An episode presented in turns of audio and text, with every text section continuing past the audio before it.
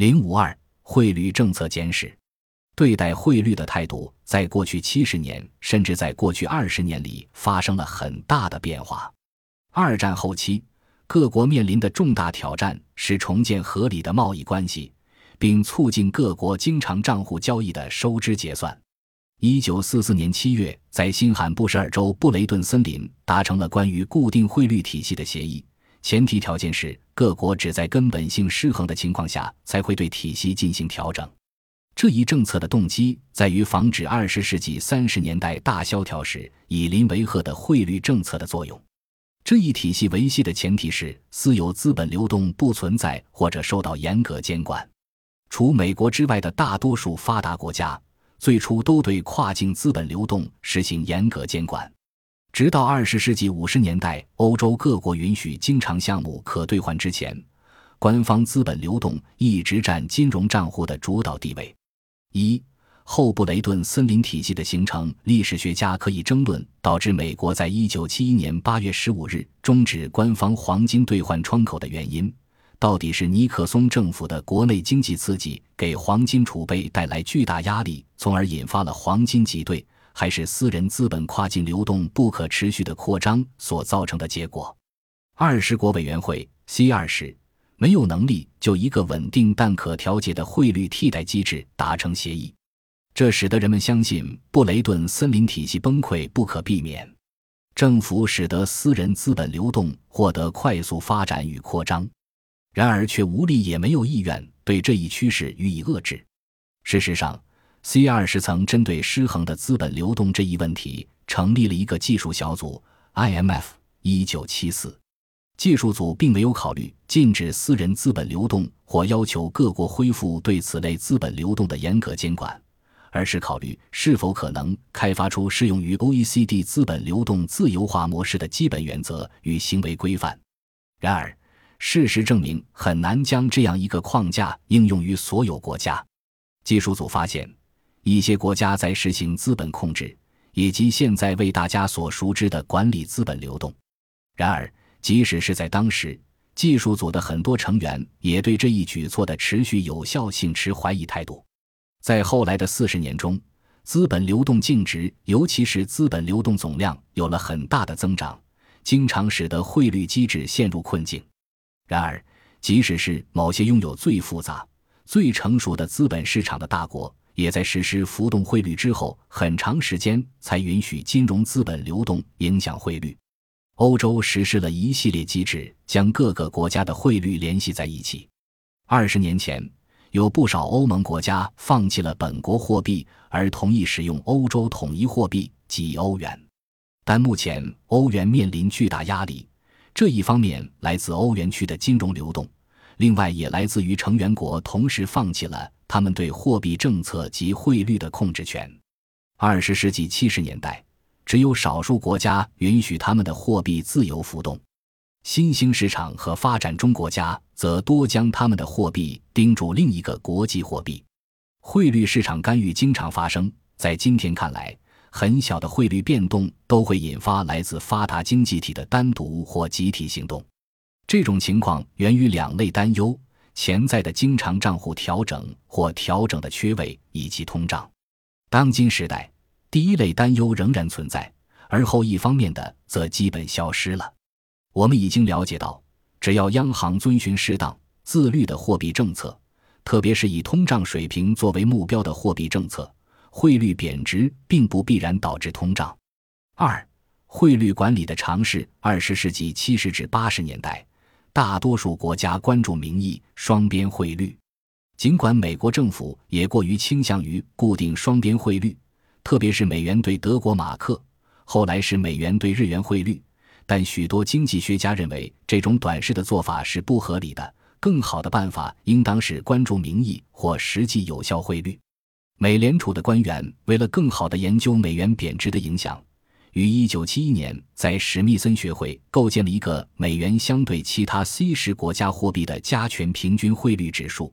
自1973年3月主要货币逐渐转向有限的浮动汇率机制以来。上述指数一直为美联储官员用作政策研究，尽管指数在构成与方法论上有过几次调整。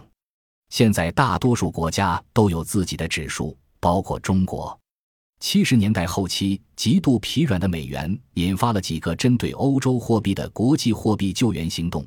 尤其是针对美元与德国马克和瑞士法郎的双边汇率。这些努力都没能拯救美元的疲软。然而，在经历了一九七九年十月成功预制通胀、两次经济衰退，一直持续到八十年代早期美元定价资产极高的名义和实际利率等一系列事件之后。美元币值开始不断攀升。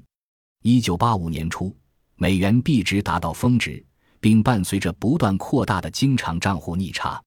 一九八五年，经常账户逆差占 GDP 的百分之二点七，随后在一九八七年，这一比例增至百分之三点三。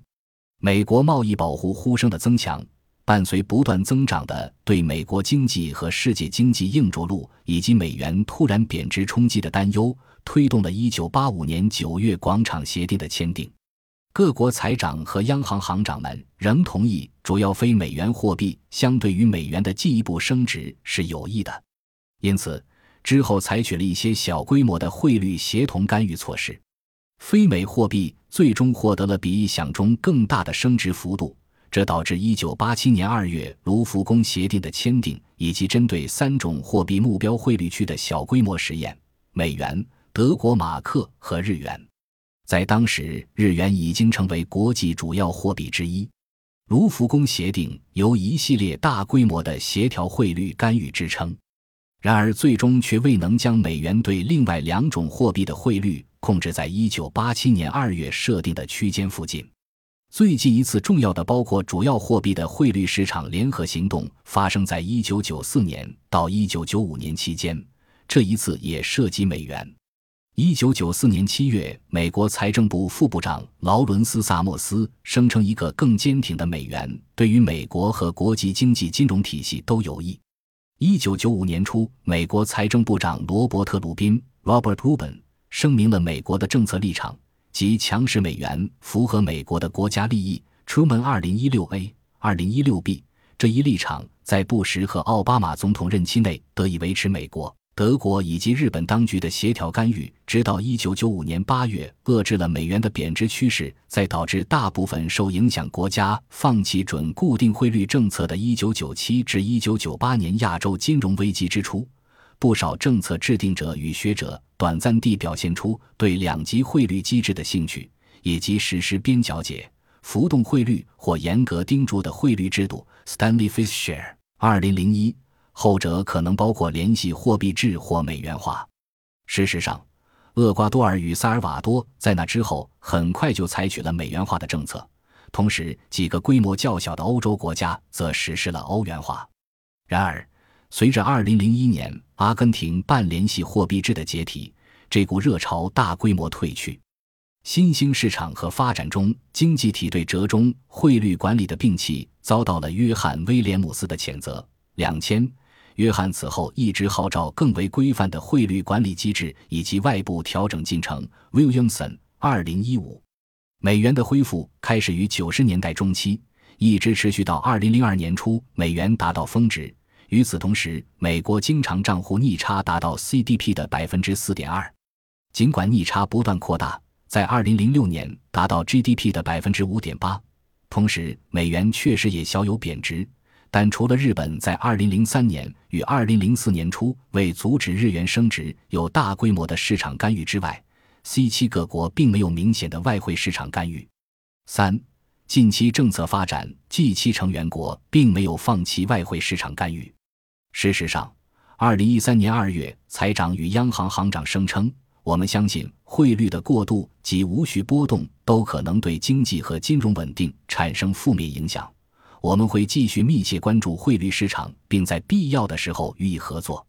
这份四句话的特别声明之所以非常重要，并不在于最后两句中常见的表达，而是在于第三句话，即我们重申各国的财政与货币政策一直以来，并仍将力图通过国内的工具满足各自国内目标。同时，我们不会操纵汇率。这一论调是对日本新上任的安倍晋三政府的回应。因为各界担心安倍政府不仅可能操纵日元贬值，还可能通过购买外币资产来实现这一政策目标。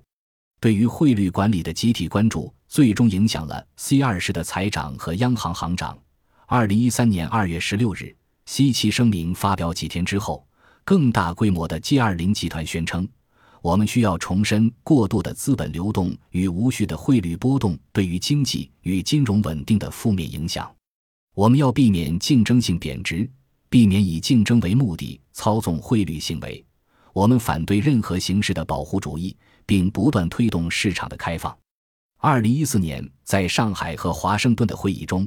，G 二零的财长与央行行长进一步阐述了他们在这一领域的立场与观点。我们将密切关注与商议汇率问题。我们再次明确之前关于汇率的承诺，包括避免竞争性贬值以及以竞争为目的操纵汇率行为。我们反对任何形式的保护主义。我们将谨慎阐述并沟通宏观经济与结构性政策决策，从而降低政策的不确定性，将负面溢出效应降到最低，并推动透明化。第一句将 G 二零与 G 七在密切关注与商议汇率方面统一了立场。我们会及时、更多的了解上述商议的形式与本质，而毫无疑问，这种商议已经付诸实施。第二句加入了 C 七声明中未提到的两个元素：其他政策对于汇率溢出效应的重要性。